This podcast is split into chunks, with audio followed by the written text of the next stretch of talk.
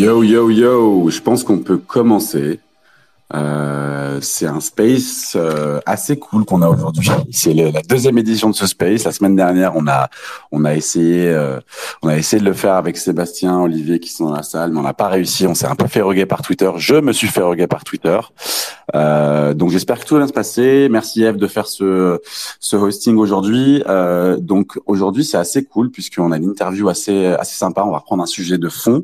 On va revoir avec avec Sébastien Motabonel et Olivier Legris. Euh, on va reprendre un petit peu ce qu'ils font avec un projet qui s'appelle The Island qu'ils sont en train de lancer. Et en invité spécial, on a euh, Monsieur Cryptoa. Je sais que t'aimes bien qu'on t'appelle comme ça, Benoît. Euh, Benoît. Hey, yo, ça va? Benoît Couty qui va venir un peu nous nous nous nous, nous aider à, à, à décortiquer ce sujet euh, passionnant mais pas toujours très simple qui sont les acquisitions muséales. Euh, et on rajoute le layer NFT en plus euh, et puis on va ça va être cool, on va avoir un peu ton avis là-dessus. Ça va Benoît? Yes, yes, super. Euh, très très busy en ce moment, euh, mais plein de choses super. Donc, euh, écoute, tout va bien. Ouais, j'imagine c'est la saison un peu cool là des euh, où les gens commencent à avoir le sourire et du travail, c'est bien. Ouais, ouais, ouais, ouais.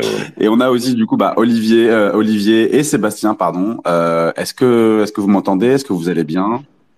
Ouais, on t'entend bien, et puis pleine forme. Voilà. Pleine forme, ravi, ravi de ce second space.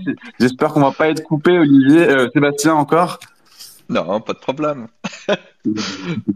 Beaucoup. En tout cas, c'est très cool. C'était dommage parce que c'est vrai que tu étais lancé dans ton explication et c'était passionnant. Je me rappelle après le space, j'ai eu des messages justement de gens qui étaient de- dans l'audience parce qu'on on avait quand même réussi à avoir un peu de monde aussi euh, qui était qui était assez déçu du truc. Donc, euh, je suis très content qu'on recommence aujourd'hui. Bon, bah, parfait. hein. On va essayer de faire aussi bien que la semaine passée. Ok, on va. Allons-y droit, droit au but. Euh, donc, comme je l'ai dit aujourd'hui, on, te reçoit toi, Sébastien et, euh, et Olivier. Vous êtes un peu les, vous serez aujourd'hui en tout cas les experts euh, en art, en art tradi.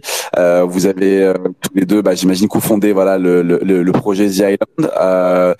Ensemble, on va essayer d'explorer un peu ces trois thèmes fascinants dont, on a parlé un peu la semaine dernière, hein, qui sont l'acquisition muséale, enfin, le processus d'a- d'a- d'acquisition, comment ça marche. Tu vas un peu nous nous aider à comprendre ça, Sébastien euh, les coulisses de, ces- de tous ces deals artistiques un petit peu euh, qui, euh, qui qui existent, qui ont été faits, et, voir un petit peu comment les, les deals vont évoluer avec avec l'arrivée des NFT. Et puis on va revenir sur un point un peu un peu cool, une actu cool qui s'est passé pour pour les deux mondes, pour le monde tradi et pour le monde digital, numérique, on va dire plutôt, qui sont les acquisitions, tu vois, du LACMA et de et de Pompidou, on va essayer de comprendre un peu les dessous de, de l'acquisition.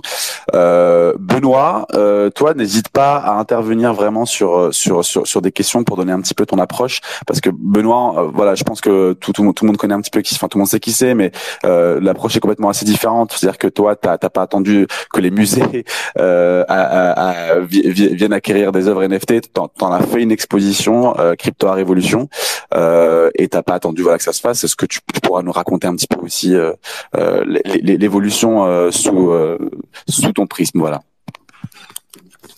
Yes, yes, bien sûr. Alors, j'espère que la connexion va, va être solide parce que là, ça coupe un petit peu. Je, je comprends tout, mais ça, je sens que c'est un peu fragile. Ok, d'accord. Bon, on va essayer de garder comme ça. N'hésite pas à le dire en tout cas si, si tu si tu vois que euh, que, la, que la connexion se perd. Euh, bah déjà, on va commencer. Bah, j'ai une petite question pour euh, pour toi, Sébastien. On sait que bon, on va revenir dessus, mais semaine dernière que l'art NFT suscite beaucoup d'attention, tu vois, ces derniers temps, euh, même auprès des musées, des galeries un peu plus tradies. Euh, comment est-ce que tu, tu, tu, tu- est-ce que tu peux nous dire un petit peu comment est-ce que ces, ces, galeries et ces musées perçoivent cette forme d'art, en tout cas ce, ce nouveau format d'art? Ouais, donc euh, bon là je vais je vais essayer de pas passer par euh, quatre chemins. On va dire que du côté traditionnel de, l'art contemporain, il y a quand même pas mal de résistance. Les deux communautés se se mélangent pas trop. Et en fait, pour être totalement euh, honnête, le le milieu de l'art contemporain, ça fait dix ans qu'ils ont essayé de euh, de rencontrer tous ces collecteurs euh, NFT avant qu'ils soient collecteurs NFT, mais tout ce milieu de la tech. Et en fait, ils ont ils sont jamais réellement réussi, à part en accrocher un ou deux, mais mais en, il y a la plus grosse galerie qui s'appelle euh, Gagosian, je sais pas si vous, connaissez. Ils ont, euh, il a recruté la femme du plus grand WC de la Silicon Valley, lui a ouvert une galerie où elle était directrice et ça n'a pas marché. Et donc, en fait, euh, ils, en restent un peu, euh, ils ont du mal à comprendre les gens qui viennent de la tech, souvent, ce qui les intéresse, ce qui, euh, ce qu'ils aiment, et, euh, et donc du coup, ça reste, euh, il y a un discours qui reste compliqué encore pour le moment. Et, et puis tu, tu disais la semaine dernière un truc euh, à, à qui est, qui est une différence déjà entre entre galerie et musée. Ouais. Est-ce que y a une différence aussi dans, dans, dans la perception ou est-ce que l'un suit l'autre? Non, euh, partout, parce qu'en fait, NFT, c'est beaucoup trop large euh, pour le milieu de l'art. C'est-à-dire que dans le milieu de l'art, on parle que d'art, mais NFT, en fait, c'est c'est beaucoup plus large. Donc, euh, et maintenant, il y a un mot qui circule et que nous on utilise à l'intérieur d'Island, c'est le médium, c'est on-chain. Et après, quand euh, et, là déjà, ça ça aide à, voir un peu plus clair, en tout cas pour pour ceux qui viennent du milieu traditionnel. Euh, et donc voilà, enfin, il reste encore il reste encore du chemin. Et toi, Benoît, est-ce que tu vois, toi, t'as pas attendu d'être, de, de, de, de, de voir des, euh, des œuvres d'art NFT dans des, dans les musées ou, euh, dans des galeries? Est-ce qu'à l'époque où, tu créais Crypto Révolution, est-ce que tu t'es dit je vais faire ça avec une galerie ou, euh, ou- ou avec un musée ou dès le départ tu savais que ça allait pas le faire? Ah ouais, bah euh, moi je, je, je voyais bien dès le départ qu'il y avait un gros un gros décalage, hein.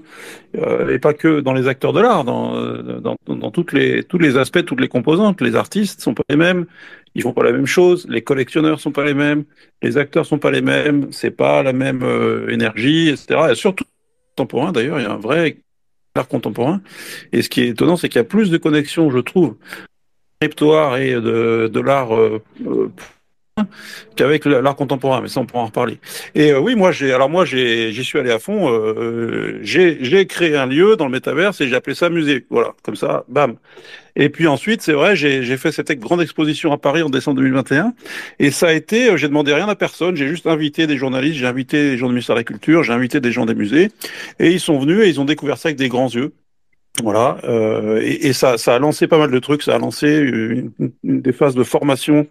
Donc, euh, on- avec mes associés, Albertine et Tuitienne, on a fait des formations au ministère de la Culture. On leur a expliqué pendant des heures. On a fait 30 heures de formation. On leur a expliqué ce que c'était que les NFT, etc. Bon, il y a eu des articles dans la presse, notamment dans Le Monde. Et c'est là que, notamment du côté de Pompidou, ils ont commencé à voir qu'il se passait des choses et qu'ils ont commencé à regarder quels étaient les artistes. Et je pense que c'est avec cette exposition, plus d'autres qui ont suivi, que ça les a fait avancer dans leur réflexion et qu'ils sont arrivés récemment à faire l'acquisition de, de, de NFT. Donc je pense qu'on a contribué, on a fait, on a mis une petite pierre dans cet édifice qui a contribué à arriver à ce que finalement, assez rapidement finalement, il fasse cette acquisition. Ouais, complètement. Parce que Sébastien, je, je veux bien que tu, m'éclaires aussi sur un autre sujet. C'est, euh, à, à ton avis, ou, ou euh, c'est quoi les principaux défis aujourd'hui euh, auxquels les musées et les galeries traditionnelles euh, sont confrontés lorsqu'elles envisagent d'acquérir des œuvres NFT, par exemple Enfin, il y, a- il y a plusieurs, euh, il y a, il y a plusieurs euh, problèmes. Un, déjà, quand on est une galerie, euh, on est là pour euh, vendre, et donc il faut. Et donc, si on n'a pas accès aux collectionneurs, c'est compliqué. Et deux, la, la galerie, en fait, son, son job, selon le niveau euh, de la galerie, c'est de trouver les meilleurs artistes dans cet espace qui font, qui font ça. Et, et le mouvement est tellement euh, jeune que pour l'instant, c'est hyper compliqué de savoir euh, qui est bon, qui est pas bon, qui, fait ça pour le sport, qui va rester. Et, euh, donc, tout est beaucoup trop frais, tout est beaucoup trop jeune, et ils n'ont pas accès directement à la clientèle. Mais pour assurer le, milieu, on va dire, des natifs, c'est vrai pour... à chaque fois, on voit le même, le même problème, hein, quand l'art contemporain est arrivé fin des années 60, c'était pareil, tout le monde pensait que c'était des fous. Donc, euh, donc, euh, Aujourd'hui, Il faut être mort pour être un artiste contemporain ou pas? Je pousse le, comment? Pardon, ça a coupé. Je pousse le trait. Je dis, est-ce qu'aujourd'hui il faut être mort pour être un artiste contemporain? Non, non, non, heureusement. Mais parfois, ça aide. Euh, mais euh, ouais, après, c'est euh, être un artiste, c'est beaucoup plus que d'être euh, quelqu'un qui est créatif. C'est son habilité de, de créer une carrière, d'être là au bon moment, de pouvoir expliquer ce qu'on fait, de, qu'est-ce que je veux dire, d'être un peu maso, parce que souvent l'argent ne, ne rentre pas, et de réexpliquer 20 fois des choses pour, dont pour le, qui pour eux sont euh, d'une évidence euh, même. Et après, au bout d'un moment, ça commence à payer, on commence à être reconnu, on commence à voir euh, les galeries qui s'intéressent. Et donc, en- il y a une partie temps qui est importante. Ouais, j'imagine. Et, euh, et est-ce qu'il y a une différence? Alors, est-ce que tu peux peut-être nous expliquer la différence, tu vois, de- enfin, au niveau de, de, de, de l'acquisition muséale, euh, euh, voilà, personnellement, c'est pas, c'est pas, voilà, je, je, je m'y connais pas. Est-ce que quand un, un, un musée ou une galerie, enfin, un musée pour le coup, euh, acquiert une, une œuvre, elle rentre dans sa collection permanente, ou est-ce qu'il y a encore une différence entre collection permanente et acquisition? Non, non, une fois qu'il y a l'acquisition, en tout cas pour, euh, je parle pour l'Europe, aux États-Unis, c'est différent. En Europe, une fois qu'on est dans la collection, c'est permanente. Et le musée n'a pas le droit de, euh, de vendre euh, la pièce. Euh, et ça, en anglais, c'est un mot qui s'appelle deaccession. Euh, aux États-Unis, par contre, c'est différent. À un moment, ils peuvent se dire, tiens, on s'est gouré, on va, on va se débarrasser de ça, ça prend de la place. Et donc, ils packagent ça sur le fait qu'ils veulent, ils vont faire des travaux de rénovation ou ils veulent agrandir, ils veulent mettre une nouvelle aile. Et donc, voilà. Mais en Europe, on n'a pas le droit. Par contre, la, la chose, euh, c'est pas parce que on fait partie de la collection qu'il y a automatiquement, on est, euh, il y a un display, hein, c'est-à-dire qu'on est euh, dans le musée. Ça va directement euh, à la cave et ça attend et, et il y a plein d'œuvres qui seront jamais vues du grand public. Être dans la co- collection permanente ne dit pas forcément que tu vas être Voilà. display. Euh, alors, je crois qu'on a, a une question. Eve, tu veux dire un truc?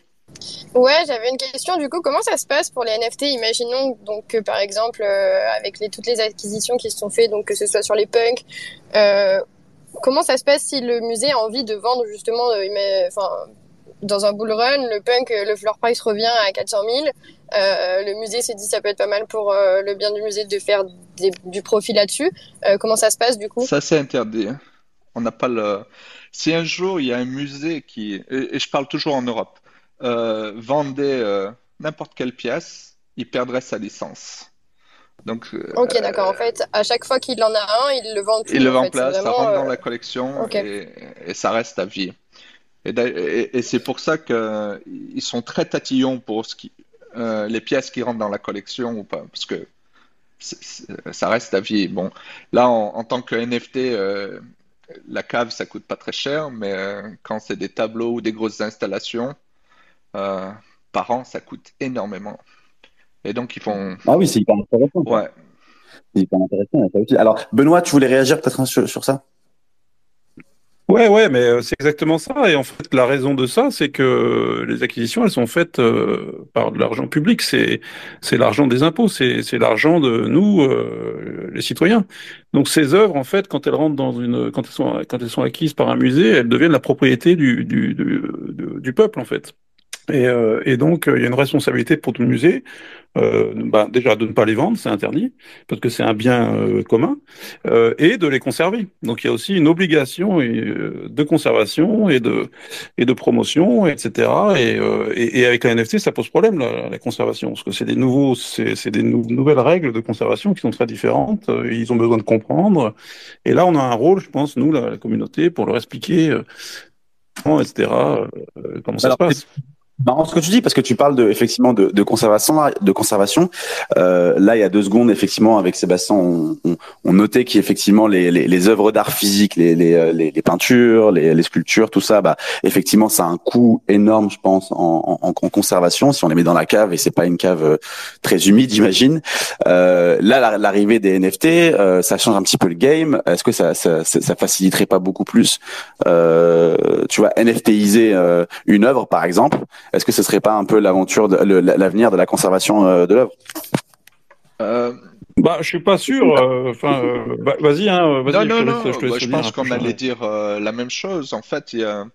le, le médium est tellement jeune, ils sont pas sûrs dans 20 ans ou 30 ans ça marche. Et puis il y a aussi un, un problème autour du display.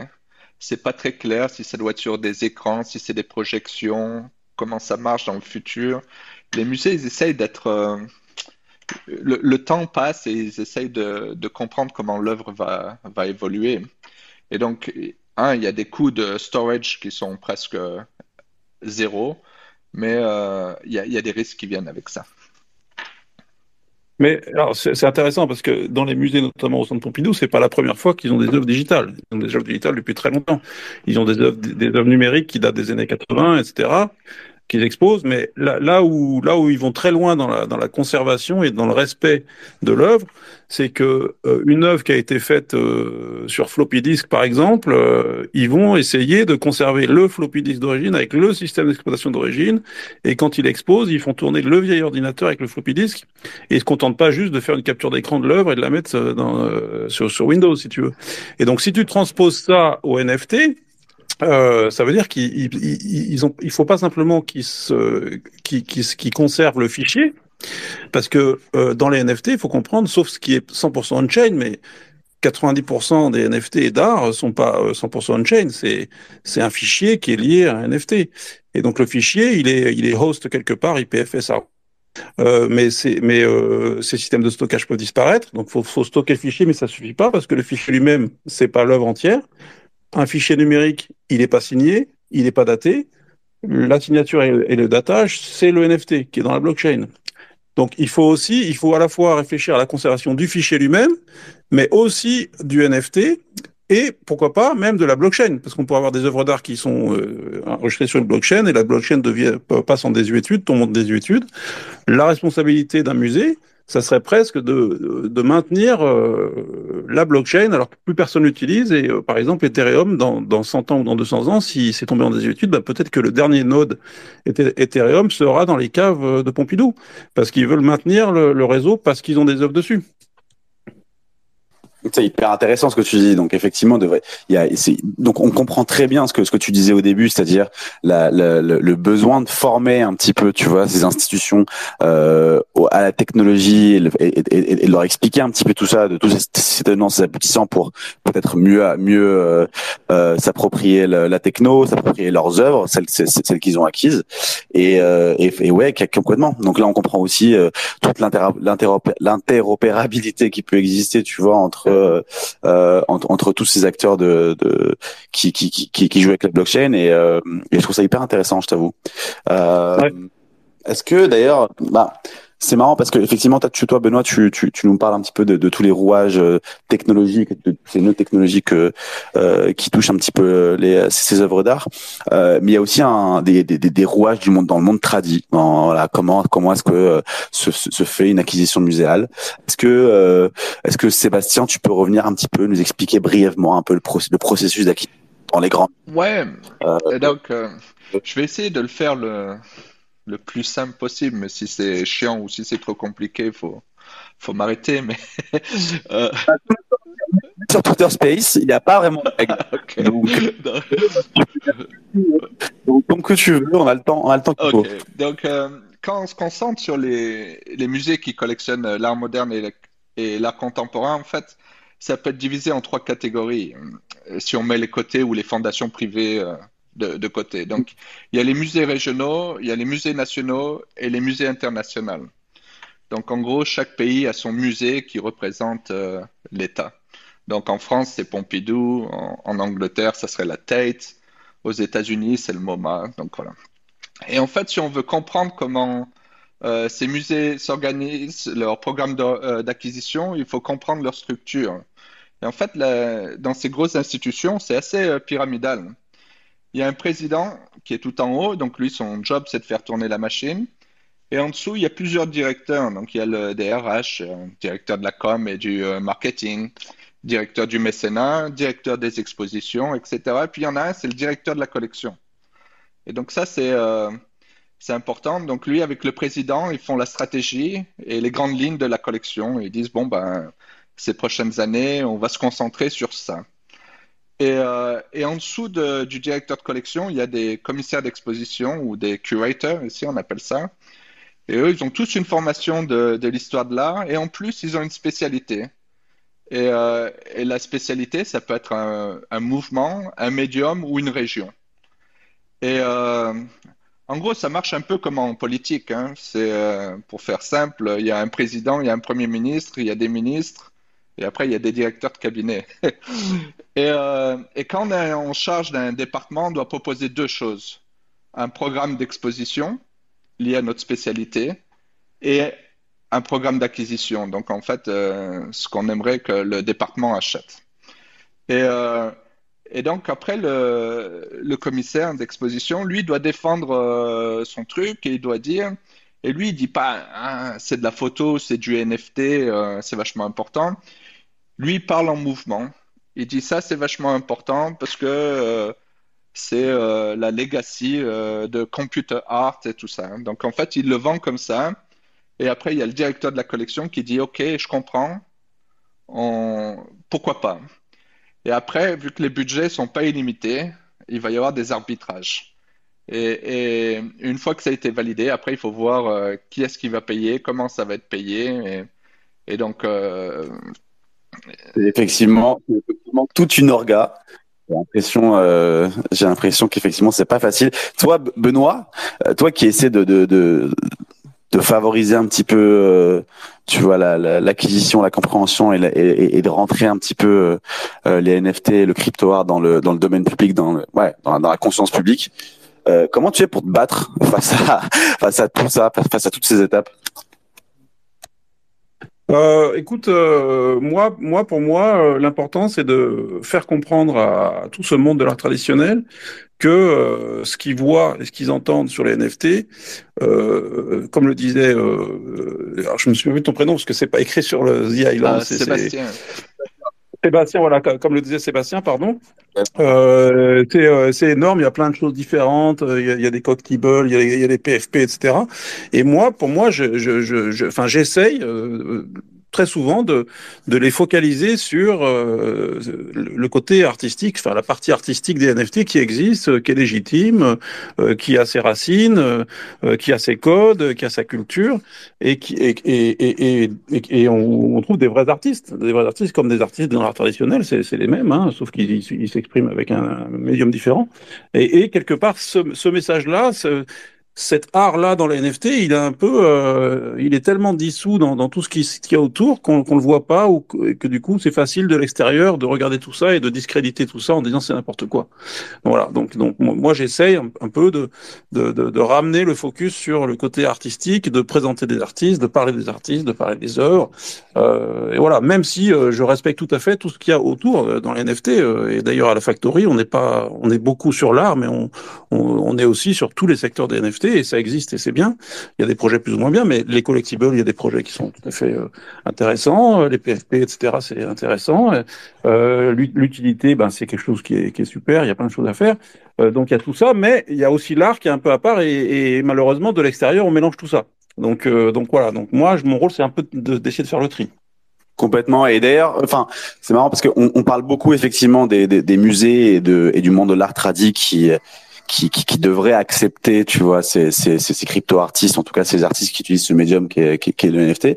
Mais toi, Benoît, est-ce que tu peux nous, nous euh, je sais pas, c'est quoi l'avis des euh, de ces artistes-là, de ceux qui sont euh, qui, qui, qui font un peu l'écosystème crypto-art ou euh, voilà, ou qui utilisent ces NFT Est-ce que eux, ils, est-ce qu'ils veulent se retrouver euh, parmi euh, euh, monde tradit de l'art ou est-ce que euh, c'est ils ont une autre position par rapport à ça? Bah, il y y a les deux, hein. On voit les deux. Moi, j'ai beaucoup parlé avec des artistes. Euh, Il y en a qui, qui ont envie de rentrer dans ce monde-là, de l'art traditionnel. Euh, voilà, et bien, il y en a d'autres qui qui ont pas envie. Voilà, et et, et il y a vraiment il y a vraiment les deux. On l'a vu avec euh, l'histoire de Claire Silver. Euh, Claire Silver, elle, elle était toute contente de dire qu'elle était exposée au Louvre. C'était voilà. Bon, on connaît l'histoire, mais, mais donc voilà, ça, ça prouve bien que elle, elle, elle, elle, a envie de rentrer dans l'art traditionnel, d'être reconnue comme une artiste à part entière, etc. Mais il y en a d'autres qui disent mais non, ce monde-là est trop vieux, comprend pas, et ça sert à rien d'essayer de leur expliquer. Et tant pis s'ils comprennent pas. Nous, on a notre écosystème qui fonctionne, on a, on a nos collectionneurs, on a nos propres musées, on a nos propres galeries, on n'a pas besoin d'aller les chercher. Donc il y a les deux. Ouais, c'est ça, parce que ça, ça fait aussi partie du mouvement qu'être un petit peu contestataire, tu vois, contre enfin, du mouvement NFT, pas forcément, mais du mouvement crypto art et de tout ce qu'on a pu voir un petit peu euh, comme Ah comme étant un petit peu de de cet art utilisant les NFT, tu vois, on a pu, euh, on, on, on sait que ça fait partie du mouvement de contester euh, ce monde déjà préétabli qui parfois les a un peu rejetés, quoi. Ouais, bah, j'ai eu ces discussions, euh, j'ai eu ces discussions, exact, cette exacte discussion avec euh, avec Rob Ness, parce que Rob Ness c'est un artiste un peu underground, un peu contestataire, un peu un peu bad boy, etc. euh, euh, et un peu artiste maudit. Et puis bah, je lui disais, bah maintenant t'as t'as l'air malin maintenant que t'es à Pompidou. Euh, c'est difficile même. Bah, c'est difficile d'avoir le même discours, donc oui, for- forcément, il y a ce, ce côté-là euh, de, euh, on est underground, on est contestataire, et puis tout d'un coup, on se retrouve euh, dans les institutions, et comment on gère ça? Donc euh, voilà, bon, Romney, il gère ça très bien, hein, euh, mais oui, il comprend que voilà, il est devenu un artiste reconnu dans le monde de l'art traditionnel. Et d'ailleurs, ce qui est surprenant, c'est que la reconnaissance qu'il a eue dans l'art traditionnel, dans l'art contemporain avec Pompidou, n'a pas forcément fait augmenter sa cote dans l'écosystème crypto-art. Tu vois, on, on aurait pu se dire, bah, les artistes du crypto-art qui se retrouvent reconnus par euh, les musées d'art contemporain vont être euh, les, plus grands top artistes du crypto-art. Bah non. Euh, Xcopy, il est pas à Pompidou et, et, il est à Pompidou et pourtant, euh, tu vois, dans le crypto-art, euh, euh, Xcopy a une, cote bien plus importante, etc. Donc, tu vois, c'est- le lien, il est vraiment pas évident. Hein.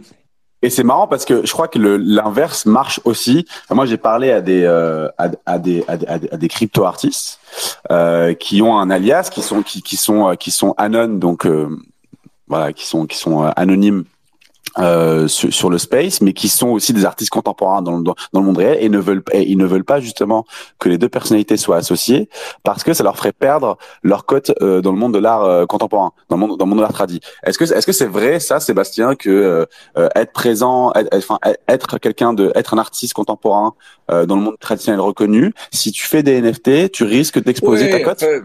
surtout quand au, au tout départ, mais, mais ça c'est vrai pour tout. J'ai commencé dans la photo euh, au départ, dans le mode, euh, dans le milieu de la mode.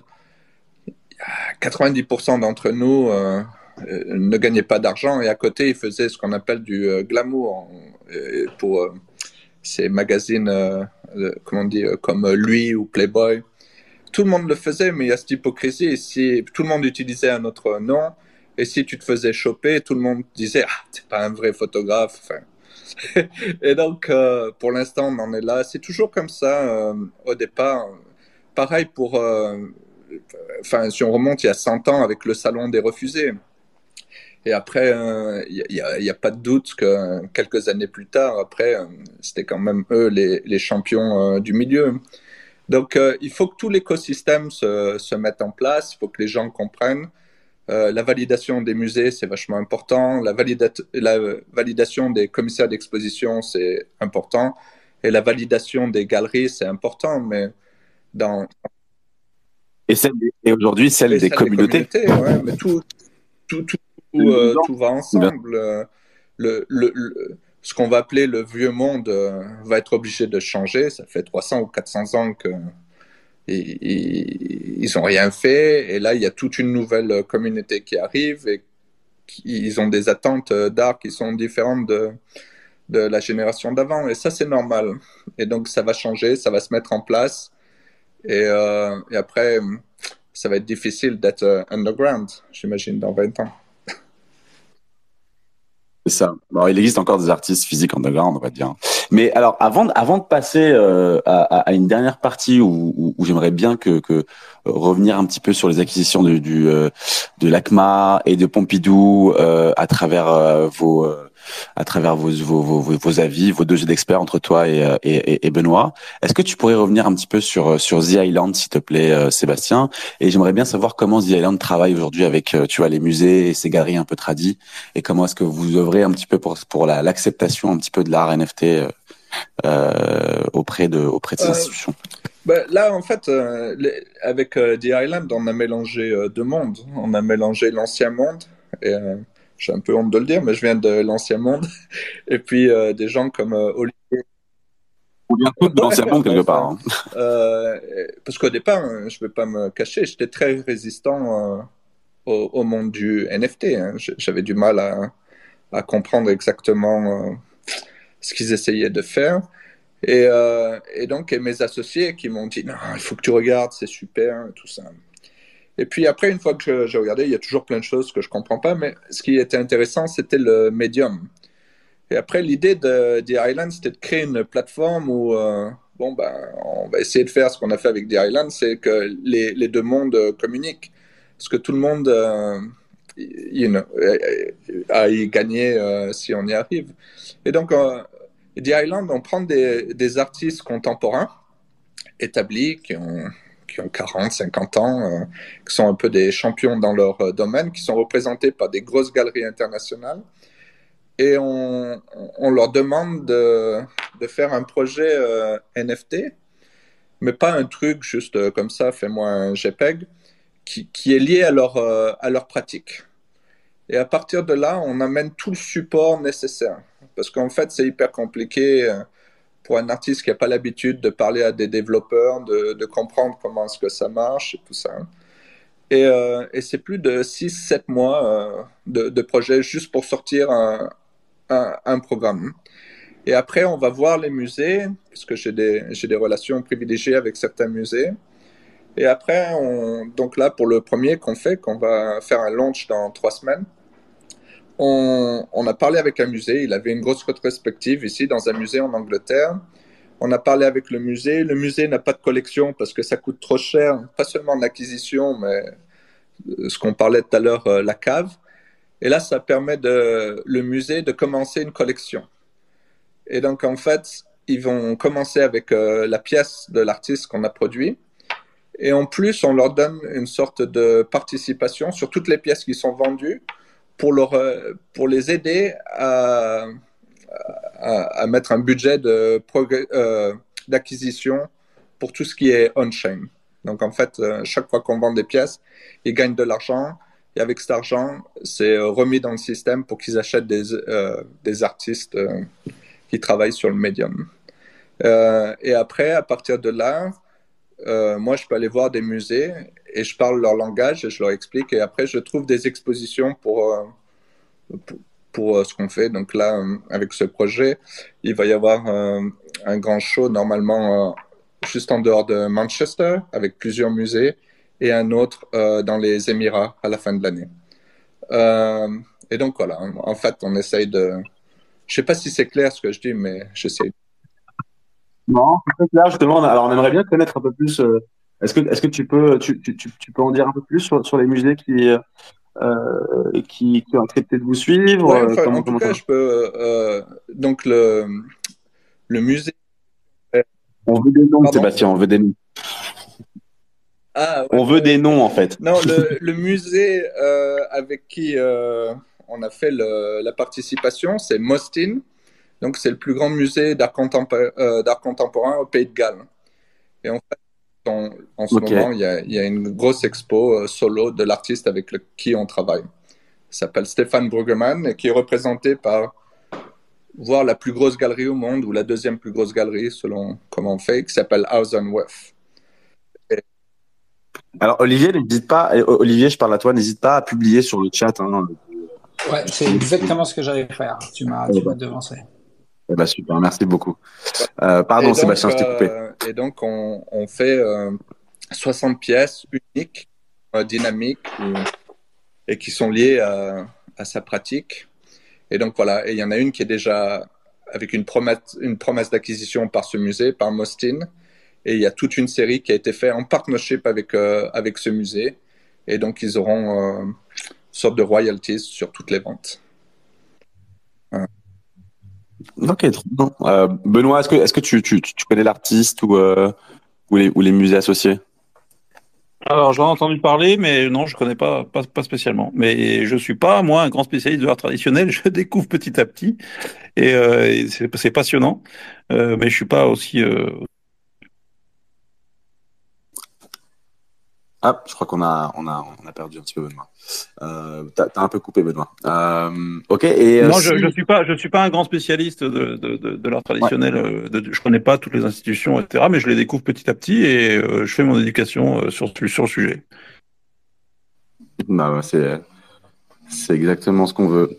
Euh, l'éducation sur les sur les deux plans. Pareil que toi, je pense que moi pareil. Hein, je pense que pour beaucoup de gens, euh, qui euh, qui sont mis à collectionner. C'était assez marrant de euh, de, de, de s'intéresser comme ça au monde de l'art et puis au fur et à mesure du temps devenir un peu un, un peu meilleur à chaque fois sur sur ce- ces, deux sujets-là. Ouais. Alors moi, Euh, j'ai, moi, j'ai, Samy, j'ai la chance de d'être associé avec Albertine Meunier, qui elle connaît très bien tout ça, donc euh, elle me forme aussi pas mal là-dessus et voilà.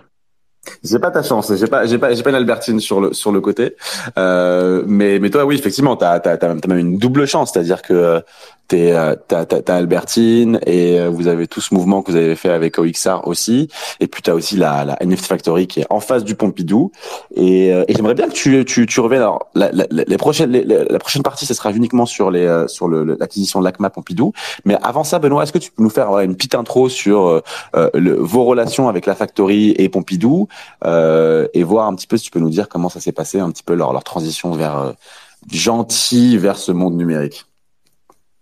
Ouais, ouais, ouais. C'est, pas, je veux dire, euh, ils sont très indépendants et euh, on peut pas leur dire, euh, tiens, fais ci, fais ça. Hein. C'est, des gens qui sont, c'est leur, leur devoir et c'est leur rôle d'être indépendants, s'influencer, etc. Donc, euh, ils font leurs propres recherches, mais voilà, ils sont curieux. Et nous, c'est c'est moi, c'est la bonne surprise que j'ai eue quand on s'est installé, c'est que ils ont été curieux. Ils sont venus à notre soirée d'inauguration à plusieurs. Euh, je leur ai fait visiter la galerie, ils ont posé des questions et on a eu une discussion très sympa et je m'en souviendrai toute ma vie. On a, on parlait, moi je, leur ai dit, bah voilà, on est voisins euh, et euh, moi j'ai envie de créer un dialogue un peu artistique avec avec vous et, et je dis le thème du, de, de ce dialogue, ça pourrait être les fous d'en face. Et, et, et ils rigolent, euh, il y en a un qui rigole et il dit mais c'est peut-être nous les fous d'en face. Et je dis oui c'est vous les bien sûr c'est vous les fous d'en face. Et on a bien rigolé. Voilà c'est pour dire que ils sont ils sont plutôt bienveillants ils sont plutôt contents de nous avoir en face parce que ils peuvent euh, s'ils veulent venir voir ce qui se passe on les reçoit aussi euh, de temps en temps euh, individuellement moi, j'ai eu la chance de faire euh, faire une, visite guidée d'une exposition qu'on avait à l'époque à, à Marcella Lista, qui est la, responsable des, des, des nouveaux médias euh, et qui, qui s'est occupée de l'acquisition là des, des, NFT. Euh, voilà. Et puis on les on, on, essaie de leur dire qu'on est qu'on est partant pour des collaborations, que s'ils veulent venir faire des présentations chez nous, ils sont les bienvenus, euh, que s'ils veulent faire une exposition euh, en partenariat, ils sont les bienvenus. Mais je sens que c'est compliqué. Il y a toute la chaîne de commandes euh, que Sé- Sébastien a décrite. Euh, il y a le, fait que c'est de l'argent public, donc ils peuvent pas faire n'importe quoi. Ils peuvent pas, peuvent pas, ils peuvent pas faire la promotion d'une- société privée. voilà, il faut qu'il y qu'il y ait des mises en concurrence, tout ça. Donc c'est pas évident. Il y a c'est des règles comme ça qui font qu'on peut, même si on a envie de faire des choses ensemble, il y a toutes leurs règles qui font que c'est pas facile. Mais on est là, on est présent, on pousse et, euh, voilà, et on est en bon terme. Non, C'est c'est très bien, mais bah, d'ailleurs peut-être que, que, que, que Sébastien, tu peux euh, euh, tu peux revenir avant de passer sur l'acquisition, tu peux revenir un petit peu sur la, di- la différence entre un centre d'art contemporain comme le LACMA et, et Pompidou, toi qui as un petit peu les deux visions, euh, euh, enfin la, qui a la vision internationale un petit peu Ouais, sur ce sujet-là. Aux, aux États-Unis, l'argent public, ça existe euh, pas vraiment. Tandis que en Europe, surtout après la Deuxième Guerre, on avait peut-être une idée un peu euh, utopique que les programmes d'art devaient être payés par euh, l'argent du contribuable. Aux États-Unis, ils sont pas du tout dans ce, dans ce délire. Il y a très peu d'argent euh, public et en fait, ils, fonctionnent énormément avec des mécènes. Et donc, euh, donc c'est des gens extrêmement riches qui font des donations chaque année pour, pour, les acquisitions ou avec les sociétés. Et donc, en fait, ils ont un rapport ils ont un rapport à l'argent qui est totalement différent. Ils ont un rapport avec euh, travailler avec le, le privé qui est totalement différent. C'est-à-dire que si euh, NFT Factory euh, Paris était au LACMA, il serait beaucoup plus facile pour NFT Factory de faire des projets avec le LACMA qu'avec Pompidou. Donc voilà, et puis le, truc principal, c'est qu'ils peuvent ils peuvent se débarrasser des œuvres. Donc tout ça fait que ça marche différemment. Ils sont pas obligés de justifier de la même façon les acquisitions. Et, euh, et la façon dont ils achètent aussi, ils sont pas obligés de justifier euh, de, de la même façon. Donc en fait, c'est ils font le même travail, mais euh, ils le font différemment. Mais Et, euh, Ouais, et Sébastien, juste, je voulais réagir sur le côté euh, argent et financier. C'est quelque chose qui est, qui, qui est- c'est une vraie différence et ça entraîne des différences aussi dans la façon de fonctionner, y compris sur le choix des œuvres, parce que si tu veux, euh, moi j'ai des artistes qui m'ont dit mais moi euh, mes œuvres, ma cote, euh, ma cote actuellement c'est euh, 100 000 euros. Euh, Moi je suis prêt à donner une œuvre euh, 100 000 euros au musée et, et- et j'ai envie de, aux Français, je, j'ai envie- je, je leur dis mais le musée français il, il s'en moque parce que tu lui donnes quelque chose qui vaut 100 000 euros, bah pour lui ça ça vaut pas 100 000 euros parce qu'il peut pas le revendre. Donc donc quelque part dans dans cette optique-là d'argent public et de fait que tu peux pas revendre euh, jamais euh, la valeur de, de l'œuvre financière elle est moins importante que la valeur artistique. Moi, je, peux, je pourrais comprendre, peut-être, je suis pas, je sais pas, hein, mais peut-être qu'à l'ACMA, si on arrive et qu'on leur dit voilà, j'ai cette œuvre qui vaut aujourd'hui 500 000 euros et peut-être demain qui vaudra un million d'euros et, euh, et on vous la donne, ils vont se sentir obligés de l'accepter euh, parce qu'il y a, y, a y a cet aspect euh, financier qui fait qu'ils vont peut-être gagner de l'argent. Euh, voilà. Alors que en France, Pompidou, ça leur fait ni chaud ni froid. C'est pas, ça les intéresse pas. Enfin, ça les intéresse si l'œuvre a une- un intérêt historique, Ouais, un intérêt artistique. La seule chose qui les intéresse est, est juste pour, même si Pompidou, en France, on adore euh, tout ce qui est euh, euh, papier, mais sinon, au niveau qualité du personnel qui travaille, c'est l'un des meilleurs musées au monde. On a une chance exceptionnelle avec Pompidou et d'autres musées. Et quand la pièce rentre au Pompidou, c'est une vraie accolade de, de la profession. Tandis que d'autres musées, on peut, c'est- pas la même chose. Donc, euh, Oui, c'est-à-dire que si, si les motivations, c'est Ouais. pas, c'est c'est pas l'argent, c'est vraiment sur, sur, sur l'œuvre en soi et sur l'artiste lui-même.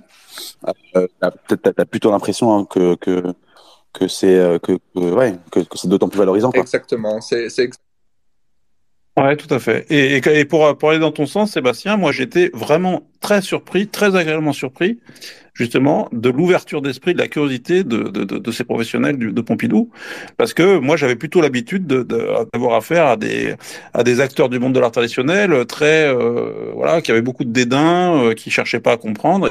J'ai vraiment euh, tout de suite eu euh, ce sentiment que euh, cherchaient à comprendre, ils, faisaient leur devoir entre guillemets, et ils étaient curieux. Et ça, c'est vraiment une très, belle surprise pour moi. ouais, non, tout à fait. On est sur ça, on est vraiment vraiment alignés. Ce sont pratiquement les meilleurs dans l'industrie. Donc, on a une chance incroyable. Et c'est pour ça que les dialogues comme ça peuvent se passer. Et c'est pas une surprise si l'une des plus grosses acquisitions euh, NFT euh, se fait aussi à Pompidou et, et pas seulement au LACMA. Donc, euh, donc voilà. Et, et le Pompidou a été, euh, a été premier à le faire, je pense, de, de, quelques heures, de quelques jours. C'est marrant quand même ce, ce, ce, ce- cette, cette coïncidence entre guillemets euh, d'acquisition entre les deux, quoi. Ouais, ouais, ouais. Et alors après, il y a eu l'histoire des wallets, qui était qui est, qui est assez intéressante. Hein. C'est-à-dire que quand, Pompidou a annoncé l'acquisition, bah, tout le monde est allé voir euh, sur la blockchain et tout le monde a constaté que les œuvres euh, étaient restées dans les dans les wallets des donateurs ou des vendeurs. Et donc, on dit, mais en fait, c'est faux, etc. Et donc, on en a parlé avec les, gens de Pompidou et ils nous ont dit, mais nous, c'est, ça a toujours été comme ça. On, on annonce une acquisition. Ça veut pas dire que l'œuvre, elle est déjà dans nos caves. On annonce l'acquisition, c'est un deal, et ensuite, euh, pour des œuvres physiques, ben, quelques mois plus tard, l'œuvre va arriver, elle va rentrer dans la cave. Et là, ils ont annoncé l'acquisition de NFT et ils n'avaient pas encore le NFT en custody. Et ils l'ont eu après. Et, ce qui est intéressant, c'est que le jour où ils ont, ils ont annoncé ça y est, on a nos toilettes et que les œuvres ont été transférées dans la blockchain sur leur wallet, et ben leur wallet a été spammé.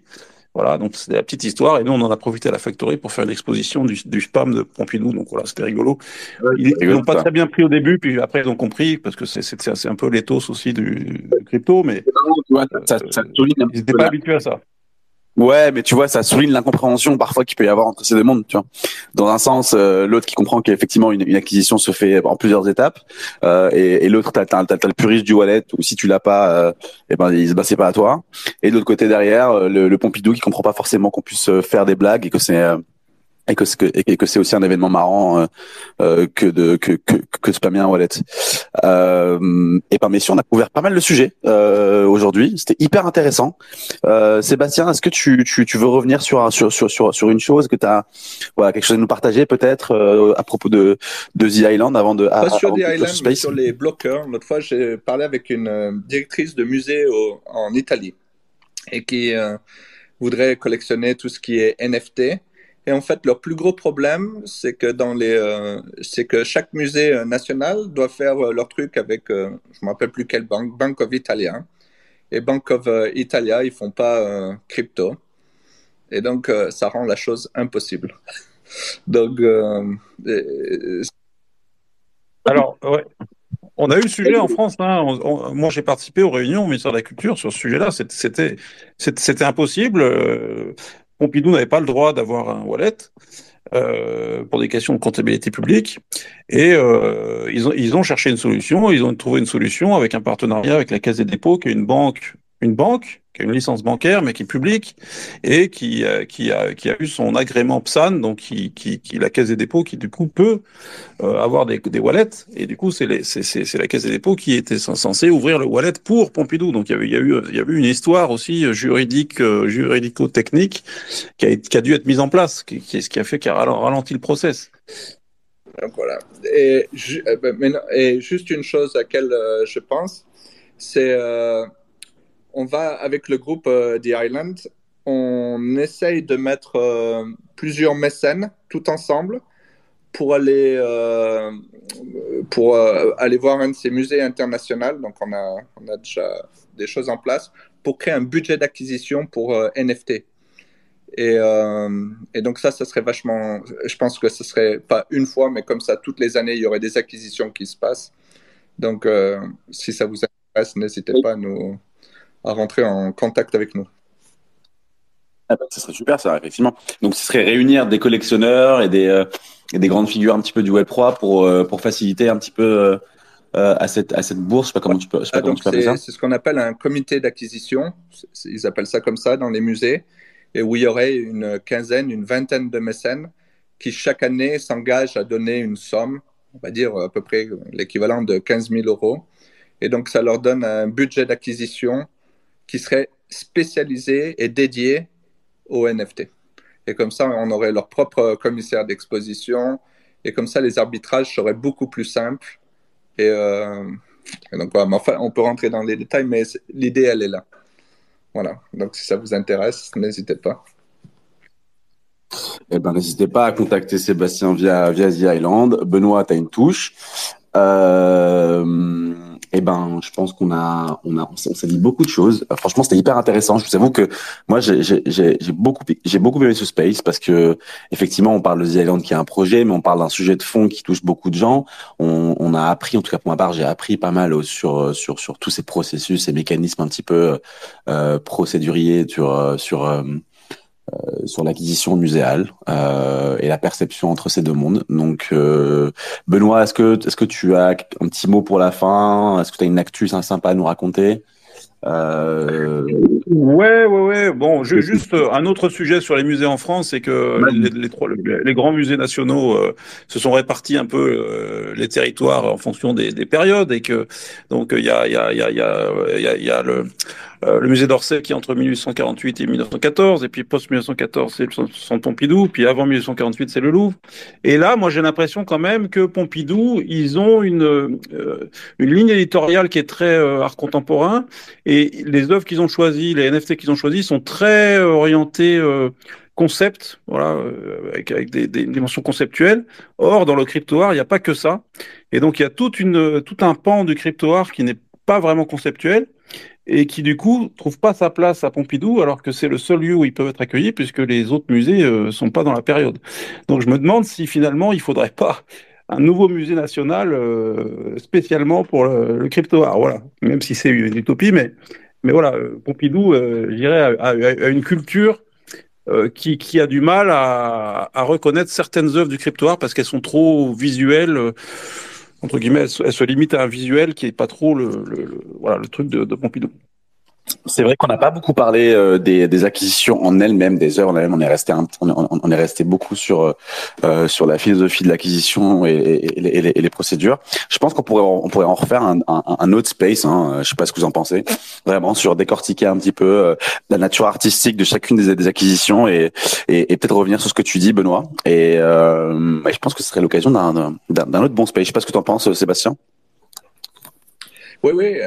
Non, totalement, parce que ça, en fait, ça peut. on peut le justifier, je sais pas si c'est le bon mot, mais ça s'explique. voilà, ce que Benoît vient de, euh, vient de dire. Donc voilà. Et puis, et puis peut-être, Ami, si tu m'autorises, je voudrais juste faire un petit, euh, une petite annonce euh, pour demain, parce que demain, à la Factory, on a une super expo. Moi, je suis très excité parce qu'on on expose des mêmes McDo. Et donc, on est vraiment là, euh, bien dans la culture crypto. On voulait faire un truc très crypto, très, très un peu dégène. Et donc, on va avoir 50 mêmes euh, McDo à la Factory euh, demain soir pour une expo même McDo qui est, qui est très sympa. Voilà. Ouais, trop cool. Allez la voir. Perso, j'ai hâte, j'ai, j'ai hâte de voir, de voir tout ça. J'en ai déjà vu quelques-uns. D'ailleurs, on peut voir ta, ta PFP qui a changé, euh, euh, Benoît. Euh, mais c'est cool. Je pense qu'effectivement, les, les cryptoires permet un petit peu ce truc-là pour de, création aussi pour s'amuser. Et, euh, et je crois que vous, vous en êtes pas à la première à la factory un petit peu, voilà, de, de, de- d'initier un petit peu des idées comme ça de création et de faire un peu ces à la croisée à la croisée entre le hackathon pour euh, le hackathon artistique et euh, et euh, et l'expo. Donc euh, donc non je pense très cool. Euh, je rajoute une dernière chose aussi. Euh, on sera nous aussi à la factory la Rock Radio France le 1er juin. C'est dans une semaine presque non, voilà c'est dans huit jours. On sera à la factory ce sera cool. On va faire on va fêter nos un an. Il reste quelques places pas beaucoup. Je crois qu'il en reste euh, quatre ou cinq je sais plus. Euh, donc n'hésitez pas à, aller les choper pour celles et ceux qui ne les ont pas encore chopés. Euh, on va être, on va faire un, Twitter Space live avec du public, donc personne, donc tout le monde sera autour de nous, ça va être sympa. Il y aura une exposition aussi à ce moment-là, ce sera l'ouverture d'une nouvelle exposition. Benoît, on garde, la nouvelle encore ou c'est, ou pas annoncé? Ah, si, si, on, on vient d'annoncer, c'est un solo show, c'est un artiste japonais qui est un des leaders artiste japonais qui s'appelle Mera Takeru, voilà, qui fait deux drops et donc euh, il, il va il va montrer son drop et d'autres œuvres historiques, ça sera un peu rétrospectif aussi, voilà. Donc voilà, on a hâte de voir ça. Euh, N'hésitez pas à aller checker tout sur la page euh, Twitter de Rock Radio France. Et en attendant, merci beaucoup Sébastien, merci beaucoup Benoît. euh, au Space, c'était vraiment cool. J'ai appris plein de choses. Et Samy, je, peux rajouter une dernière chose avant qu'on aille remercie. Vas-y, je t'en prie. Oui, je voulais juste dire pour ceux aussi qui sont intéressés par le sujet, euh, Sébastien et moi-même serons euh, sur un panel le 8 juin à la NFC euh, Lisbonne euh, à 4 heures de l'après-midi sur le sujet est-ce que les acquisitions du LACMA et de Pompidou, est-ce que c'est un, un turning point ou est-ce que c'est juste une illusion ou un, un- un effet de mode? Donc voilà, on, on- on ira un petit peu dans le détail des analyses de ces acquisitions lors de ce panel. Et oui, c'est vrai, j'ai vu que, que, que, vous étiez sur, euh, sur un panel à Lisbonne. Euh, eh ben, écoutez, les gars, on se voit à Lisbonne, je pense, euh, quasiment tous ici. Benoît, t'y vas, toi, ou, euh, ou, pas cette année? Ah, moi j'y serai aussi, hein. moi j'ai un panel sur Figital. Eh ben voilà. Eh ben merci encore à tous. Euh, on peut finir ce space, c'était passionnant. N'hésitez pas à, à- toutes les personnes de l'audience, n'hésitez pas à repartager ce space pour qu'il soit vu et écouté. Euh, et en attendant, on vous donne rendez-vous demain euh, pour le comptoir rétro habituel. Euh, on sera avec Nico, euh, Eve et Normandie Whale qui sera de son retour. euh, il était au nord, il vous dira, il, vous dira où il, était, mais en tout cas, ce sera, ce sera un bon retour pour lui. Comme invité, on aura Jacques Vie. Ce sera voilà un- un- une marque de vêtements bio, sourçable, qui, se- qui, qui utilise les NFT pour euh, pour tracer et sourcer ses produits. Euh, on va découvrir tout ça ensemble. Et je vous dis encore merci. Euh, bonne soirée à tous. Merci Benoît. Merci Sébastien. Merci Olivier. Et ciao.